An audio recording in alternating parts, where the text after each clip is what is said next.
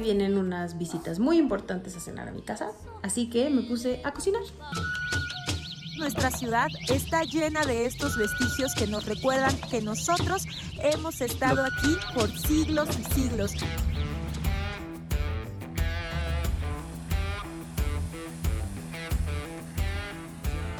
Entender cómo operaban, cómo actuaban los agentes de la DEA me permite hoy entender un poco mejor cómo funcionan hoy en 2022. ¿Cuánto tiempo sin verte? ¿Cuánto tiempo sin dejarme pisotear?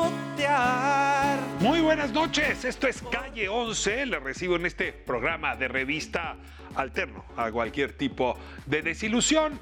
Y bueno, pues después de algunos años en este programa nos vamos dando cuenta que cada quien se enamora de lo que puede o de quien puede. Hay quienes desde luego están enamorados de los autos, pero no de cualquier auto.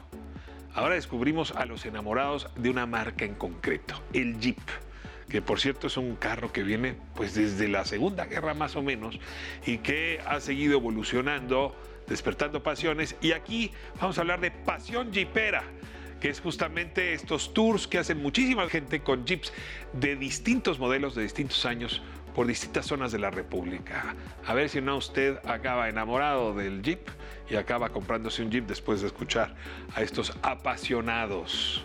Luego también tengo aquí como plato fuerte una entrevista con Carlos Pérez Ricard. Es un académico serio que se metió a estudiar 100 años de espías y de drogas. Esta es la fórmula del imperialismo estadounidense, particularmente de la DEA que ha utilizado las drogas para intervenir no solamente en asuntos de drogas, sino, clara, insistentemente en la política mexicana. Buen recuerdo histórico que si le interesa a usted le va a interesar esta entrevista. Y luego tengo a Erich que canta folk introspectivo y lo hace desde la zona más hidrocálida de nuestro país, desde luego desde Aguascalientes. Comienzo antes con Excel y con Magdala. Arca. Tú y yo. Tú y yo. Buenas noches. Buenas, qué serios. Estamos siempre serios. empezamos con una carcajada. Ok. quiero empezar Ah, ok, no otro tono. Qué seriedad. Sí. ¿Cómo les va, compañeras? Bien, pues mira, nos podría ir mejor. Bien, no me hiciste reír, duré dos Sí, segundos, no puede, literal. no puede, no. El que se ríe pierde en este Sí, programa. ya sé. ¿Sí se la sabe? no es el que de... de, de- no. Que el otro día me invitaron a una cena y me reí muchísimo. Ah. Pero no sabía que me grabaron. Sí. Y además en situación un poco embarazosa, déjenme plantearlo así. Embarazado, no, embarazosa. claro. A ver, Cisneros, por favor, te ruego que liberes ese video que grabaste sin autorización. Uy. Hola dudantes y dudantas. Hoy vienen unas visitas muy importantes a cenar a mi casa, así que me puse a cocinar. Ahora les platicaré qué voy a cocinar y quiénes vienen a visitarme. Lo primero para hacer la lasaña es cocer los jitomates. Carne para la lasaña de Farm Funding, la carne molida. 80 de carne, 20 de grasa. Cebollita, ajo y aceite de oliva, bien salteaditos. Un giorno Italia gli spaghetti al dente. È un partigiano come presidente. Cocinar siempre acompañada de una buena cerveza. Salud. A pesar de que somos una familia numerosa, antes vivíamos en un departamento con una cocina chiquitita. Y ahora rentamos una casa con una cocina grandotota y apenas así. Con le canzoni, con amore, con il cuore, con le donne sempre meno suore. Para hacer un aderezo muy sencillo, echan aceite de oliva, vinagre de vino tinto, ajo picado, que incluso ya lo venden así picado, sal y pimienta, y lo revuelven todo. A few moments later. Ajá, estoy grabando un cañón. Estoy pensando en todo. ¡Hola!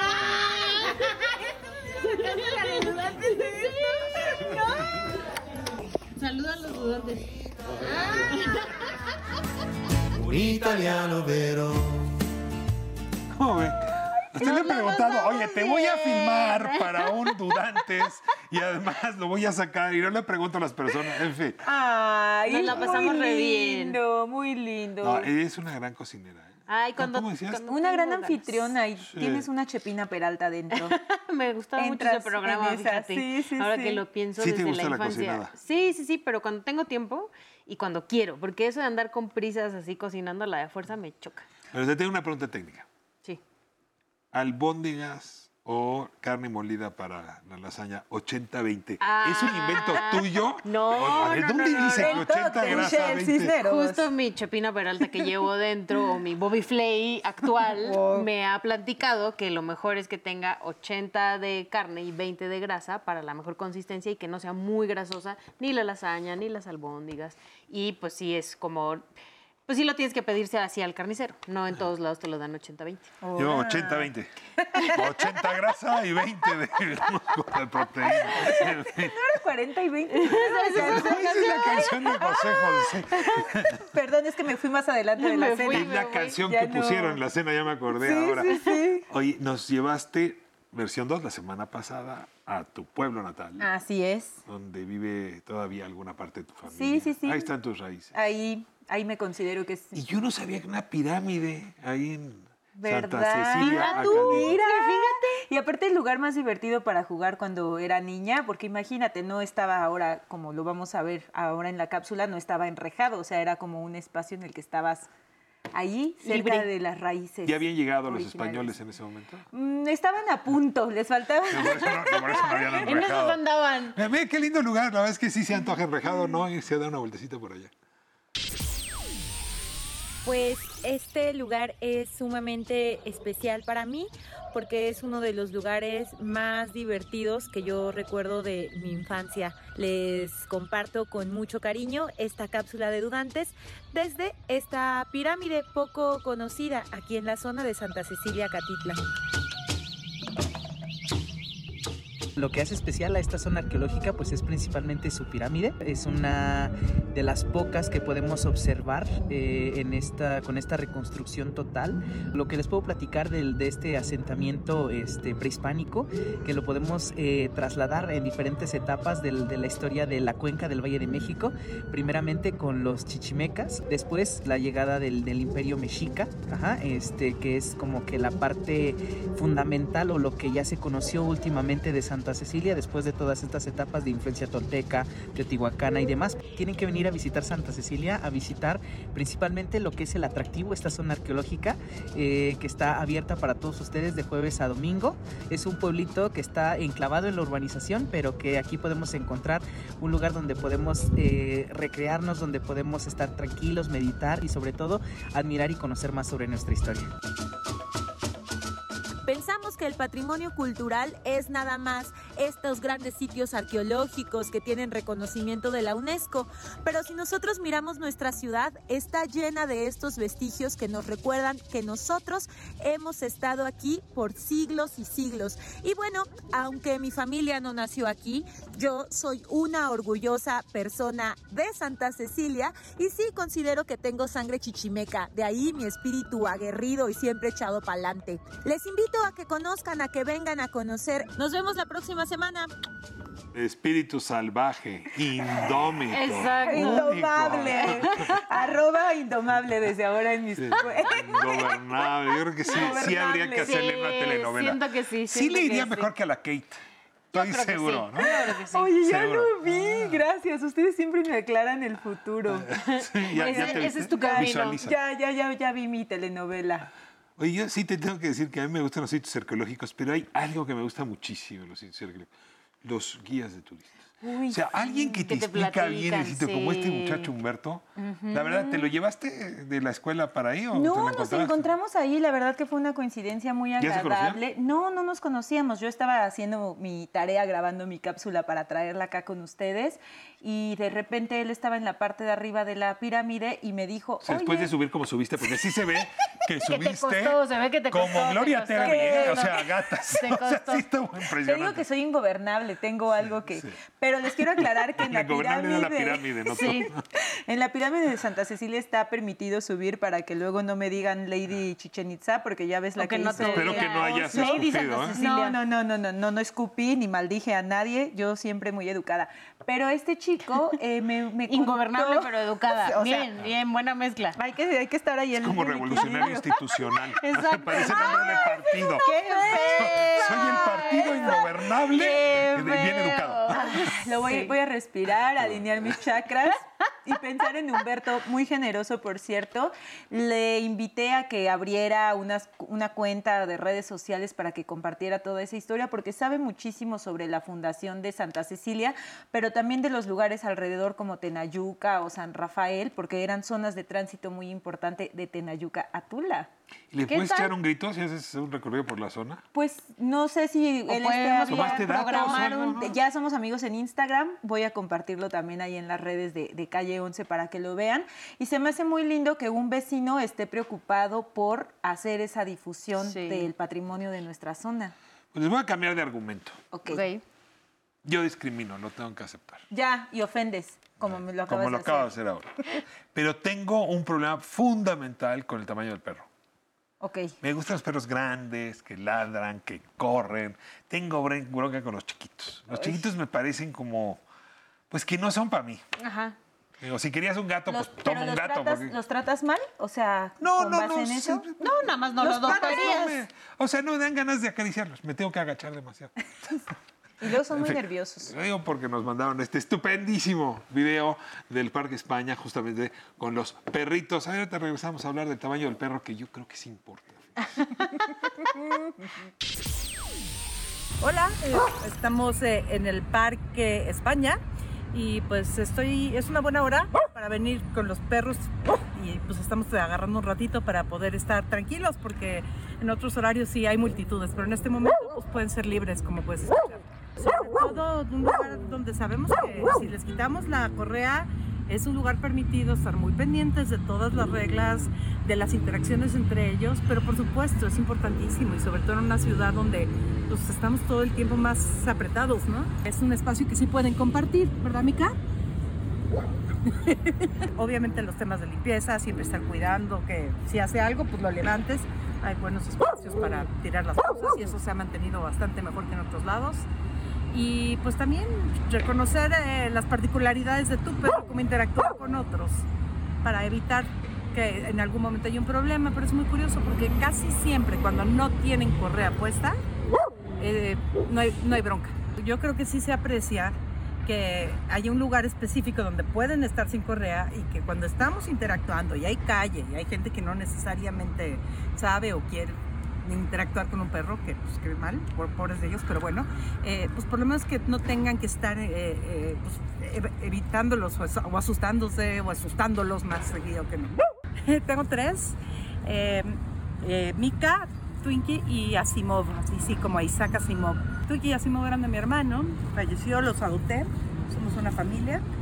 Y pues Mika fue mi salvación en la pandemia. Aquí hay una continuidad de amor muy bonita. Es.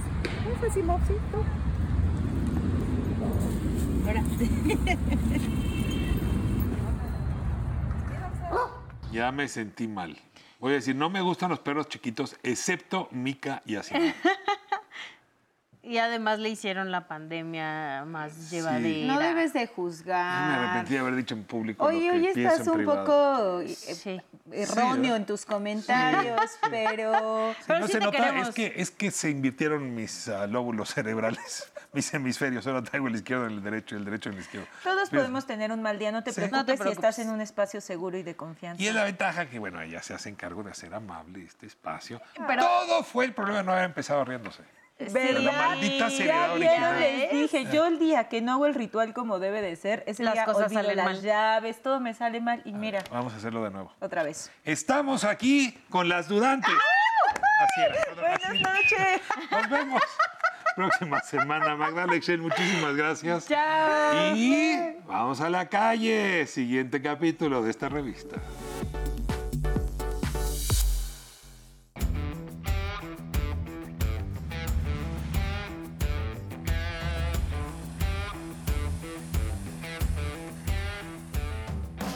Hoy Calle 11 se encuentra con Mar y Toño, que tienen una pasión en común, que es la pasión por los jeeps o por un verbo que viene justamente de ese vehículo, la pasión por jeepear.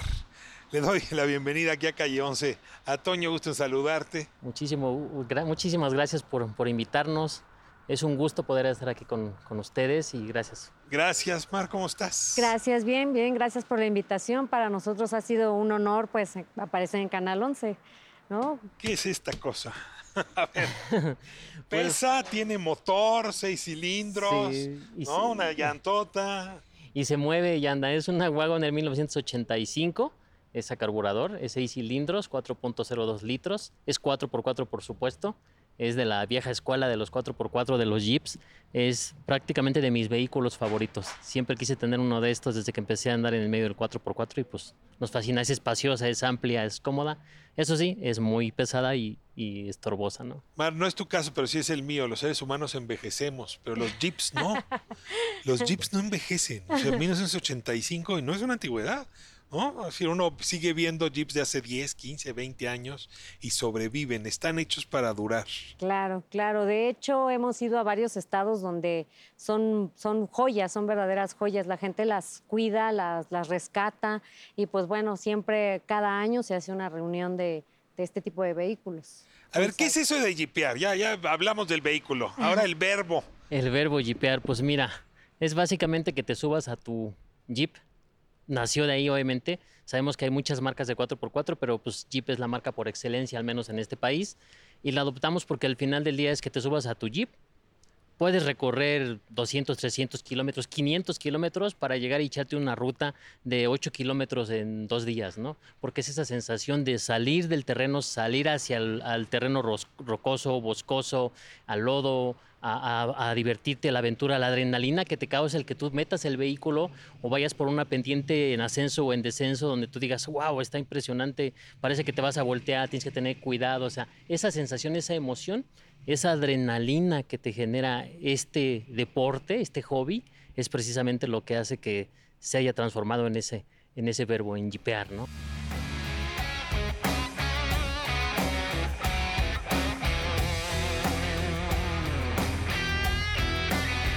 Tu recorrido en México favorito para jeepear. Si dijera, tu sueño para este diciembre, tienes unos días libres, ¿a dónde te vas? Ah, no, pues yo creo que me iría a la playa, Caleta de Campos, en Michoacán. A ver, cuéntame, Caleta de Campos, ¿qué es eso? Eh, nos invitaron allá a una ruta que se llama la Ruta de la Amistad y pues es una ruta netamente panorámica. Ahí no hay mucho, mucha roca, es más bien la arena, pero es el paisaje es súper bonito. ¿Cuántos Entonces, kilómetros son?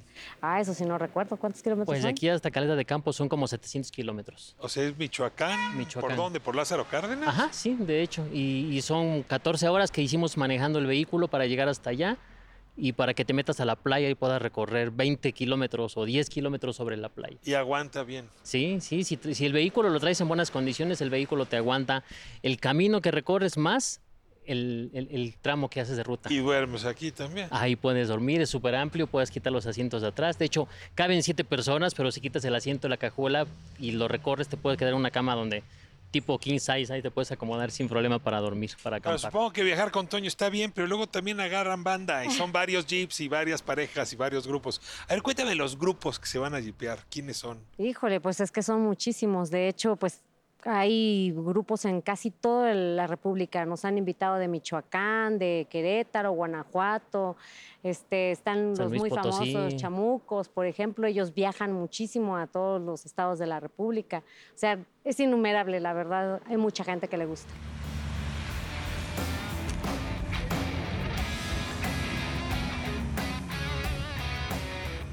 El Istla, el Ajusco, la Sierra de Arteaga, abajo el Balcán de Toluca, la playa. ¿Qué más te has echado? Uy, pues hemos echado en Roca también, en, en- en Salamanca, en Guanajuato, hay muy buenas, muy, muy buenas este, rutas en Roca, en Amealco también, aquí cerca de la ciudad. Este, por supuesto, en, en- en Oaxaca, la sierra de Oaxaca es hermosa, o sea, el panorama que puedes encontrar, la zona boscosa, eh, puedes pasar de, de- de lodo al bosque y de repente tramos de roca. Eh, es impresionante. Hemos ido ta- hasta Catlán de las Manzanas también. Hicimos una ruta muy bonita también.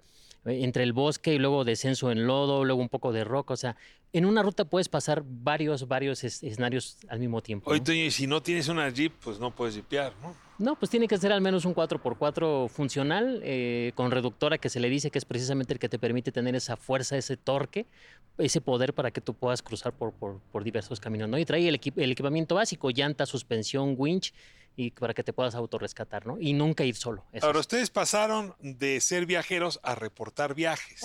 Abrieron una página de internet, un blog, un canal de YouTube, y lo que hacen es ir acompañando a otros que jipean y van registrando, haciendo la crónica de sus viajes. ¿Cómo pasó eso de, de ser, digamos, conductores de jeep a retratadores de jiperos? Pues es que algo que a, mí a nosotros nos gusta mucho es siempre eh, dar a conocer lo que hacemos, presumir lo que hacemos de alguna forma. Entonces se nos ocurrió la idea de generar este blog que pues acorde al nombre, ¿no? Pasión Jeepera, porque es nuestra pasión, es de los dos, entonces acompañado del Jeep decidimos ponerle este nombre y, pues empezamos a reportarlo, ¿no? Entonces llevamos cámaras, empezamos a tomar fotografías con los amigos, siempre te preguntan, ¿quién trae cámara? A ver, me gusta, tomamos fotos y después las subíamos y de ahí fue naciendo la idea de generar este medio de difusión, donde actualmente ya la gente nos invita, hemos ido a eventos a donde vamos, llegamos en, no sé, en avión o llegamos en autobús, nos recogen y nos llevan a vivir la aventura con ellos, nos suben a sus vehículos, algún lado hasta nos prestan sus vehículos para manejarlos, para poder hacer el recorrido. Y pues tomamos fotos, tomamos video, lo documentamos. Y pues aquí Marisol es la que está siempre detrás de cámara tomándome a mí las, los videos para poder hacer los reportajes mientras entrevistamos a alguien, al organizador del evento, porque la idea precisamente es que se difunda. Este medio es más grande de lo que a veces uno se puede imaginar. O sea, son influencers en el mundo del jipeo.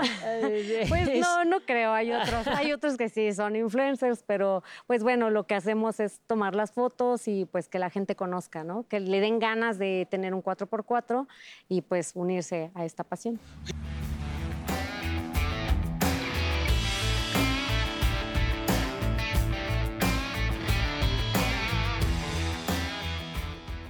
Y platicando acá con el coche, me dijo que tú te enamoraste de Toño gracias a la jipeada.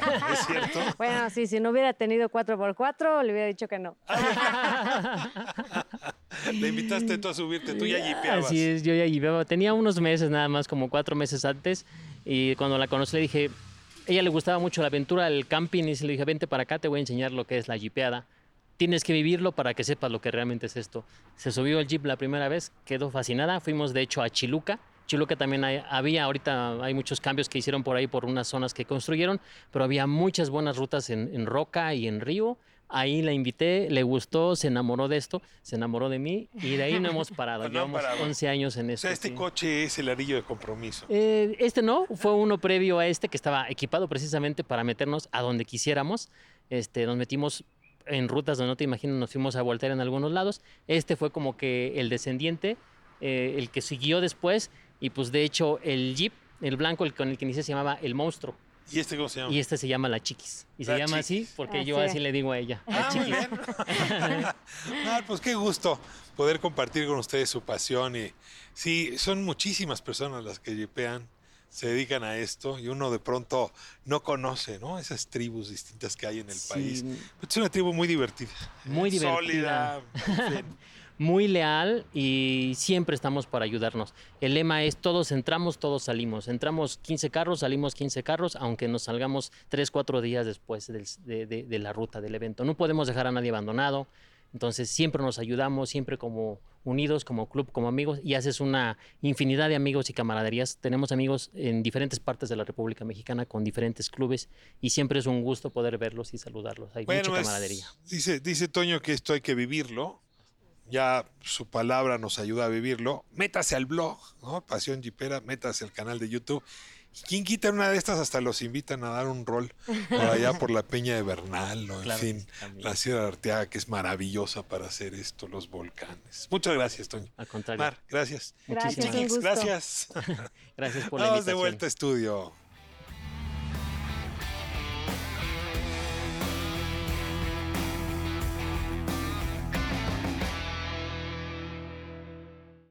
Dos, tres.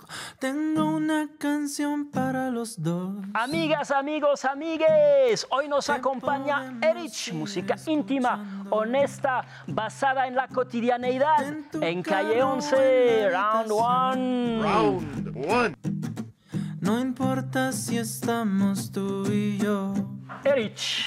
Erich, Eric. Erich. Erich. Totalmente bien dicho. De Aguascalientes. Erich de Aguascalientes, así es. ¿Eso define algo? ¿Significa algo? ¿Es algo importante para ti? Pues me ha dado una vida tranquila. No sé si, si es eso. Aguascalientes está tan solo que te da mucho tiempo para pensar. Hacia adentro. para- Ajá, sientes la soledad muy bonito. Ok. Pero realmente nunca había como dicho, no, mi música es de Aguascalientes, porque pues no, me considero más un músico mexicano, como en general. Y sentí que había vuelto a nacer. Música introspectiva, eh, melancólica, también positiva. Leía en Indie Rock, les recomiendo esa página, experto de la cotidianidad. Pues no sé si experto, pero sí, o sea, soy una persona muy sencilla, no, no me gusta. Sencilla y sensible. Sencilla y sensible, sí, buena combinación para un artista, supongo. Ajá. Dices, ¿no? Ah, escribo canciones sobre cosas que me han pasado. Sí, claro, o a, o a gente que conozco. Hay dos que tres que son totalmente inventadas, que la gente hasta me ha preguntado, ¿neta te pasó? Nah. Nah, no. Pero el 90% de las canciones son cosas que me pasaron o, o incluso que me gustaría que pasaran. A pesar de vivir en la cotidianidad, hay, hay caos en el amor, en mi parte, pero... Sí, lo, lo que hace la materia de la música mexicana. Sí, o sea, bueno, personalmente sí me tuvieron que pasar muchas cosas para, para componer. Entonces, pero estoy bien, ¿no? Voy al psicólogo. Entonces, Todo sí, sí, vayan a terapia. No hay nada mejor que detener. La honestidad es una calidad que al escucharte, o sea, se ve que te importa, ¿no? Sí. Y hablar de cosas vividas desde lo propio, desde la primera persona del singular, es algo que garantiza esa honestidad. Sí, o sea, yo siempre he pensado que si vas a hacer arte, primero, o sea, como que siento que cuando estoy componiendo quiero decir ciertas cosas que pienso, no, es que ¿qué van a pensar? O sea, primero haces tu arte para ti ya cuando la publicas es de todos, pero primero haces tu arte para ti y si te vas a estar censurando o, o bloqueando partes de tu mente para hacer algo más aceptable, pues no, o sea, hazlo honesto, haz lo que te pasó lo que quieres decir realmente, o sea, que no te dé como, como miedo indagar en, en tu, me- en tu propia mente, ¿no? Mi película favorita es Good Will Hunting. Eh, en una parte le dice que tome terapia y, y le, dice, le dice, es que yo sí te quiero terapiar, sí quiero, sí quiero ser tu terapeuta, pero no quieres eso, ¿verdad? Tienes mucho miedo de lo que podrías decir, ¿no? Y como que siento mucho que cuando compongo es eso, es de no tengas miedo de lo que vas a decir, de lo que vas a encontrar cuando indagues en lo que hay en tu mente. ¿Es sí. una terapia escribir canciones? Sí, sí, totalmente, totalmente. Sí, me, me yo siempre escribo cuando tengo algo en la mente, o sea, nunca he escrito como de, ay, me voy a sentar a escribir una de desamor, no, como que normalmente me siento y lo que salga. Y lo que sale normalmente es algo que tenía en la cabeza, dándome Claro. vueltas todo el tiempo. Tengo una canción para los dos. Bueno, hoy tengo uno de esos temas que a quien no le gustan. Vamos a hablar de espías. Vamos a hablar de espías extranjeros en México. Y vamos a hablar desde el punto de vista histórico, la historia de los agentes antinarcóticos de Estados Unidos en México, firmado por Carlos Pérez Ricard. Carlos, qué gusto tenerte aquí. Me da muchísimo Gracias, Ricardo. Encantado. orgullo poder tener esta conversación. Encantado. Este, este libro tiene una carga fuerte de anécdotas. Eh, desde luego ahora que está de moda hablar mal de la DEA, ahora que Caro Quintero regresa otra vez bajo los reflectores, entonces hay que hablar del Quique Camarena. El libro cae muy bien. Pero no es un libro de chismes, es un libro de historia. Y eh, entiendo que está hecho por un académico. Entonces ahora te ruego un poco que nos cuentes cómo fuiste a dar este extraño tema y cómo una investigación académica terminó siendo este libro que está recientemente publicado por Debate. Comencé intentando entender el funcionamiento y la operación de los agentes de la DEA hoy. Y la verdad es que ante la falta de fuentes de información sobre la operación de estos agentes, me fui a la historia. La historia no como solamente como un proyecto histórico, sino abrevar de la historia o nutrirme de la historia para intentar traer explicaciones al presente, generar inferencias al presente, entender cómo operaban, cómo actuaban los agentes de la DEA me permite hoy entender un poco mejor cómo funcionan hoy en 2022. Y para eso me fui a hacer un siglo de historia de agentes antinarcóticos, no siempre de la DEA, antinarcóticos de Estados Unidos en territorio mexicano, un libro que empieza por ahí de 1910, 1920 y termina en 2022. Una gran historia de la política de drogas, una gran historia de agentes antinarcóticos de Estados Unidos en México y por tanto una historia de la relación bilateral, una historia de la guerra contra las drogas. Siempre hay hilos, resortes que mueven las historias de las sociedades que luego tardamos mucho en tomar conciencia. ¿no? A mí un tema que me ha tenido apasionado siempre es la intervención de la CIA en 68 y en 71. ¿no? O sea, nos damos cuenta que en movimientos como el del 68, el acto represivo, estaba fuertemente conectado con lo que estaba pasando en ese momento en la Guerra Fría y con los agentes que mandaron, pues incluso como embajadores. Si pasamos al siguiente momento, la DEA se vuelve un, agente, un, actor muy similar a la CIA que determina coyunturas políticas importantes para nuestro país. Citaba hace un momento el episodio de Kiki Camarena, este agente que al mismo dicen, tiempo dicen que no era realmente agente, ahorita nos vas a aclarar, y que hace que se caiga todo aquel cártel de Jalisco, o el primer cártel del Pacífico, como quieras, de Félix Gallardo. Si pongo ahí la lente, ¿qué me dice la DEA y qué dice la historia de los años 80 mexicanos en la relación con ese episodio? A ver, si quieres, vamos al principio, ¿no? Antes fuera del aire hablábamos eh, del telegrama Zimmerman y de las primeras operaciones de espías de Estados Unidos, alemanes, mexicanos en territorio mexicano. Así empieza el libro, justamente en la década de los 10, de los 20, intentando, en las postrimerías de la Primera Guerra Mundial, intentando entender el papel de los cónsules. Los cónsules en los años 10, 20, 30 eran los espías, eran los que se encargaban, eran en muchos casos cónsules que pertenecían al Departamento del Tesoro y enviaban la información a Estados Unidos. Es importante porque Estados Unidos no es monolítico, no es lo mismo el Departamento de Estado que el Departamento del Tesoro, luego lo que va a ser el Departamento de Justicia. Entonces mandaban información siempre, siempre dispar. En los años 40, en los años 50 vamos a ver la profesionalización de la gente. La gente comienza a ser una cosa en sí mismo, ya no es alguien que cobra rentas del Departamento del Tesoro, comienza la profesionalización de ser agente. Y en los años 70 y 80 va a haber un cambio importante, ya no van a ser agentes anglosajones, con apellidos alemanes, holandeses, estadounidenses, sino van a ser ya chicanos, como el caso de Enrique Camarena. Agentes de la DEA, no como los que pensamos en las, en las series de, de Netflix, sino muchas veces nacidos en territorio mexicano, que hablan perfectamente español, con familia en México, con una relación muy difícil hacia México de amor y odio, con una relación muy difícil hacia las drogas también de amor y odio, en algunos casos con hermanos que pertenecieron al crimen organizado o al narcotráfico, o que fueron adictos o que son adictos y que van a intentar combatirlo. Kiki Camarena es donde comienza este libro y donde termina este libro. Es, el es la punta de fuga, es, el tema, es casi es nuestro Kennedy. Siempre digo, escribo ahí en ese libro que, que Kiki Camarena es para nosotros lo que fue Kennedy, un mito del que abrevan todos, abrevan las agencias de seguridad, los políticos, la oposición, los propios narcotraficantes, les encanta la figura. Para el beneficio de la audiencia, contar muy rápido la anécdota.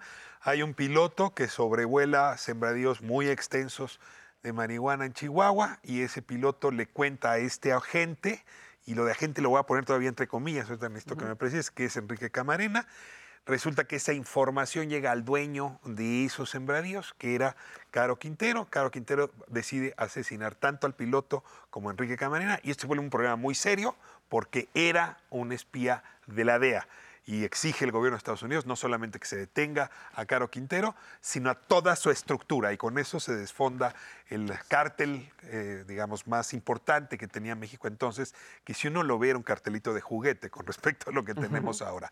Esa es la anécdota. ¿Por qué después de eso, dices, se vuelve el referente ineludible? Kiki Camarena es este agente que nace además en México, que trabaja en Estados Unidos y que vuelve a principios de los años 80 a Guadalajara no interviene en el búfalo, es uno de los grandes mitos. Nunca interviene en el búfalo. Sí platica con este piloto. ¿No es cierto que no le, es cierto. que el piloto le cuente a él y, el, Sí, y Enrique Camarena este lleva la información a Washington. Sí, pero no por el caso este del gran Búfalo, el rancho en Búfalo. Lo, lo, lo platico en el libro. Yo me encerré tres, cuatro meses con todo el expediente de Camarena para intentar empezar desde el principio. Es una historia con tantos mitos, con tantas historias alrededor, que entonces fui a la fuente primaria, empecé a entrevistar gente, fui a los archivos e intenté reconstruir hasta donde me fue posible esta gran historia, advirtiendo ¿Por que qué está Caro Quintero mata a Enrique Camarena? Porque ciertamente va contra algunos, algunos de sus sembradíos en Zacatecas y está persiguiendo una red de heroína que sí está al mando de Caro Quintero y sí es Caro Quintero el que lo, finalmente lo termina,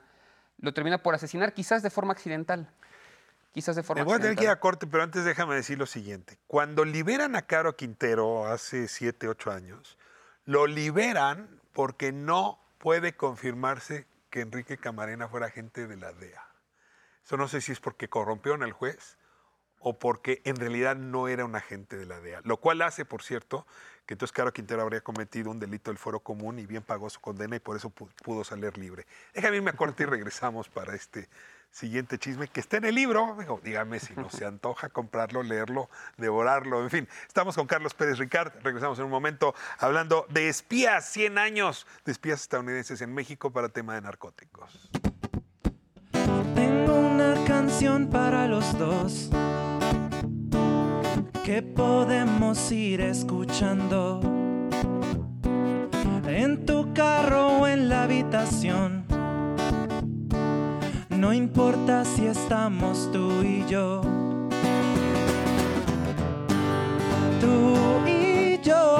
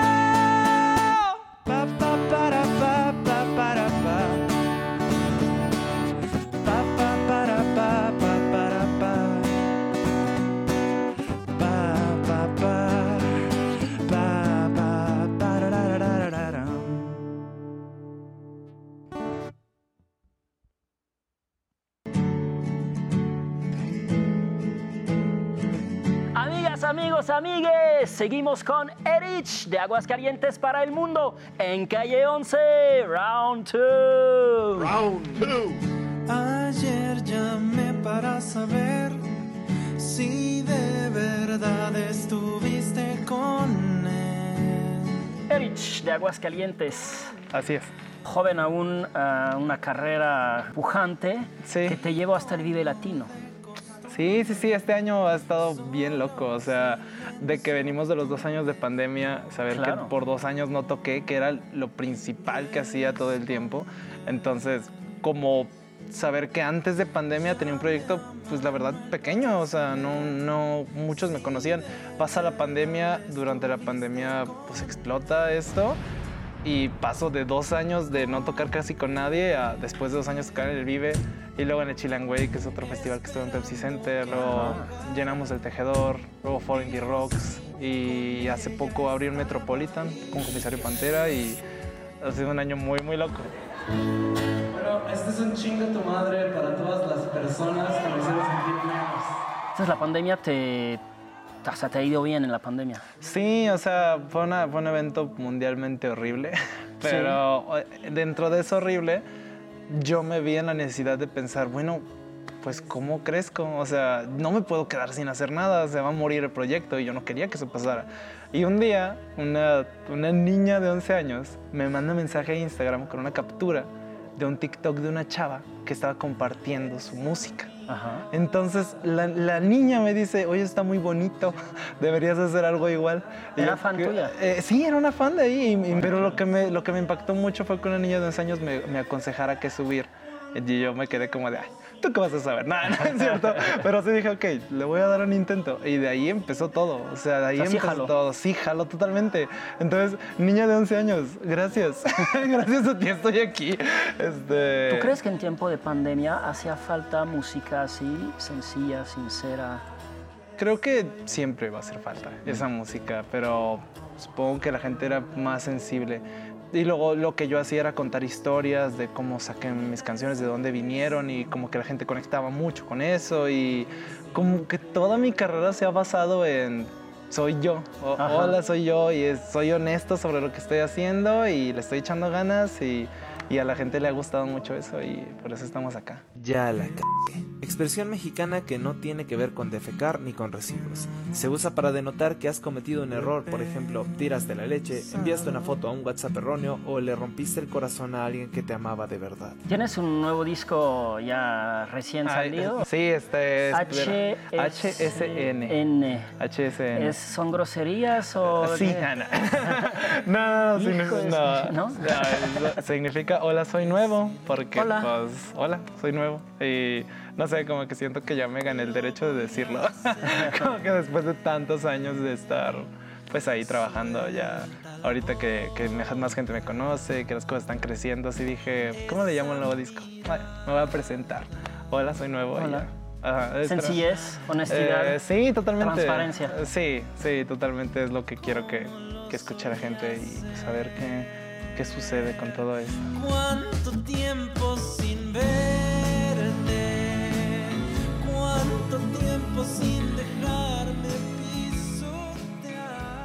Bueno, usted habrá oído hablar recientemente de Genaro García Luna. ¿Le dice algo el nombre? Resulta que hay muchos directivos de la DEA que han dicho que ese hombre es inocente, que no tendría que estar perseguido en Estados Unidos. Y uno se pregunta si Genaro García Luna tenía una relación distante o muy próxima con la DEA de entonces. Ese es un ejemplo más de cómo hay vasos comunicantes entre el gobierno mexicano y el gobierno de Estados Unidos que luego nos ayudan a explicar la historia. Estamos hablando con Carlos Pérez Ricard, me voy a regresar unas décadas atrás, ahora volvemos a Genaro García Luna, para, para hablar de este agente, el agente Camarena, que habría mandado asesinar eh, Caro Quintero y que, Carlos, habría hecho un parteaguas en la relación México-Estados Unidos. Fue un parteaguas, estuvo a punto de dinamitar la relación bilateral entre México y Estados Unidos, a punto de dinamitar las negociaciones por el Tratado de Libre Comercio en 1992-93, está todo documentado en el libro, que se parece a una época muy similar a la actual, curioso, con dos presidentes muy distintos, Salinas de Gortari y López Obrador. Probablemente hoy estamos en el punto más bajo de la relación bilateral México-Estados Unidos por la DEA, como estuvimos en ese momento en 1992, en el que agentes de la DEA en algún momento pagan incluso a algunos policías estatales de Jalisco para que secuestren al doctor Álvarez Machain, que tenía vivo a Camarena bajo tortura, se lo llevan a Estados Unidos, secuestran a un par de personas más, intervienen, matan gente en O sea, México. Agentes extranjeros operando en México, hay que insistir, no era la CIA. No, la DEA, la, DEA, Agencia Antidrogas. 1989, 1990.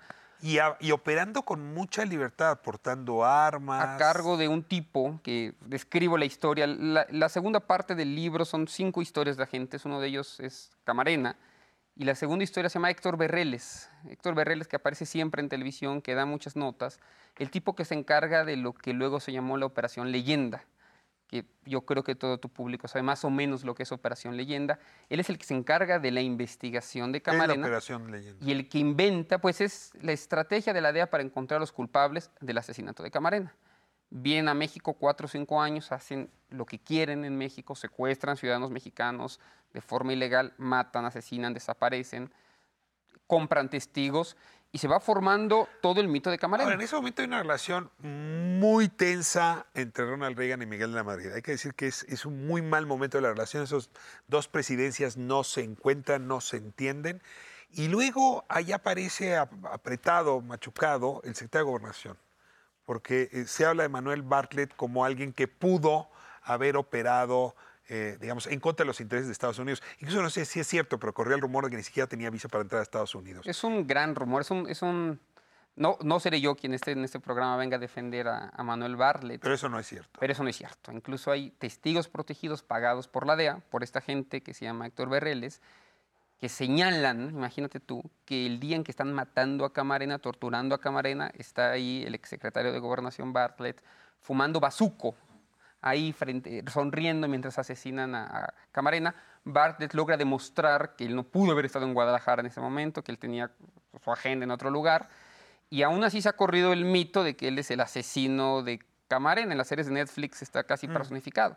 Bueno, podrá tener otras cosas de las que se le acusen, seguramente, no, no Pero seré yo el que no. lo defienda, pero eso es completamente falso, porque en el fondo se trataba de una acusación contra México, contra el ala nacionalista que representaba en más de un sentido Bartlett en ese momento, y era una acusación contra el gobierno mexicano por parte, digamos, de, desde la Casa Blanca. De tus argumentos es que sí, el- la lucha contra el- los narcóticos es importante, pero que la DEA en realidad es un brazo político que actúa dentro de los países, Y sí, es... apuntalando facciones, pegándole a otros, jugando incluso electoralmente. Totalmente. Y además, ya es un lugar común decir que la guerra contra las drogas no funciona. Todo el mundo lo dice en todos lados y estoy completamente de acuerdo. ¿No funciona para quién?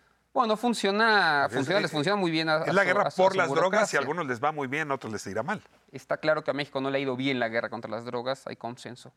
Pero lo que yo sostengo aquí es que la DEA es una, una cosa así como el brazo armado de esa guerra contra las drogas. Y si realmente vamos a tener un discurso contra la guerra contra las drogas, hay que, hay que identificar con nombre y apellido al mecanismo que lo permite, a la, a la- a la herramienta que lo permite. Y la Voy DEA a está en el dar centro de eso. el salto. Genaro García Luna fue un gran aliado de los Estados Unidos. Lo condecoraron, lo felicitaron. Eh, trabajó muy de cerca con la DEA, al punto que cuando es detenido en Estados Unidos, su interlocutor, que es una, pues el, el segundo de la DEA para temas eh, en América Latina, eh, Vigil, lo defendió. Entonces ahí uno se pregunta, ¿no será que llegó Trump, nombró nuevos directivos de la DEA y los nuevos directivos se pelearon con los antiguos y por eso metieron a García Luna a la cárcel? Yo te pregunto porque estas pugnas que tú referías entre agencias en Estados Unidos también se dan a lo largo del tiempo. Antiguos directores de la DEA con nuevos directores de la DEA y acabamos aquí pagando los costos del cambio de política y del cambio de grilla también en Washington. Una cosa que me fascina de hacer historia, historia política, es intentar analizar rupturas y continuidades. ¿Qué tan nuevo es García Luna y qué tan viejo es García Luna? Y lo que te puedo decir es que García Luna, Garcías Lunas se repiten en los años 90, se repiten en los años 80. Empleados del gobierno estadounidense. Pensemos en Calderoni, digamos, que es como el gran policía de los años 90. Lo mismo, amado por la DEA. Cualquier otro gran agente de la policía judicial de los años 80, de los años 90, de los primeros 2000 era amado, era adorado, tenía todos los entrenamientos por parte de la DEA y o están o son culpables de graves violaciones a los derechos humanos, ¿sí? o están acusados por corrupción, o están muertos o han sido asesinados. Es decir, los aliados de la DEA han sido sistemáticamente Voy- gente. Voy a cerrar porque necesito hacerlo. El general Cienfuegos, ¿no? secretario de la Defensa de la administración anterior, fue acusado por la DEA de haber eh, conspirado para temas de narcóticos. Y pues desde luego los generales mexicanos dijeron ya basta de estar recibiendo estos señalamientos por parte de la DEA. Yo casi me atreví a decir que el caso Cienfuegos, si lo ves en la historia dentro de 20 años, va a ser tan importante como el caso Camarena. Probablemente, Para el pero- rompimiento de las relaciones entre los dos países sobre este tema. ¿Me demuestra algo bien interesante, que la investigación sobre Cienfuegos, al menos la investigación que se hace pública, que presenta la DEA a la Cancillería de México y que luego se publica, es una investigación que no muestra, por lo menos eso que se mostró, no muestra la culpabilidad de Cienfuegos. Mm. Luego habrá otras cosas que seguramente lo van a incriminar o no. ¿Cómo anda Pero tu agenda que- para el año que entra? Muy complicada, ¿por qué? Porque Jesús Esquivel, que es eh, el, el corresponsal de proceso en, en Washington, trae un libro sobre la historia desde la DEA de este expediente. Ah, bueno, y ya se pues. me antojó invitarlos a platicar a los dos. Encantado y de, hacer de un- hablar un con Jesús, a quien, a quien aprecio y admiro mucho, que es uno de los grandes precursores de este tipo de investigaciones desde el punto de vista periodístico y, y admiro mucho. Carlos Pérez Ricard, qué bueno tenerte aquí, qué gusto tener tu libro y pues lo recomendamos muchísimo. La historia de los agentes antinarcóticos de Estados Unidos en México, 100 años de espías y drogas. Carlos Pérez Ricard, no se lo pierdan. Gracias. Hasta la siguiente. Entonces te espero. en Gracias, Jesús. encantadísimo, encantadísimo. Vamos ahora al segmento musical y con eso cerramos la noche aquí en Calle 11. Suelta la boca, quita ese gesto, que si lo quiero, lo voy a hacer.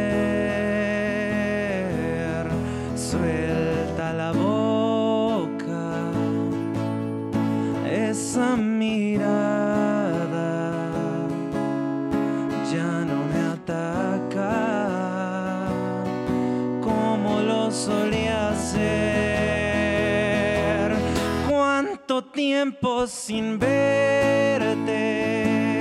cuánto tiempo sin dejarme pisotear por tus palabras que siempre me hacen pensar que estoy mal. Suelta la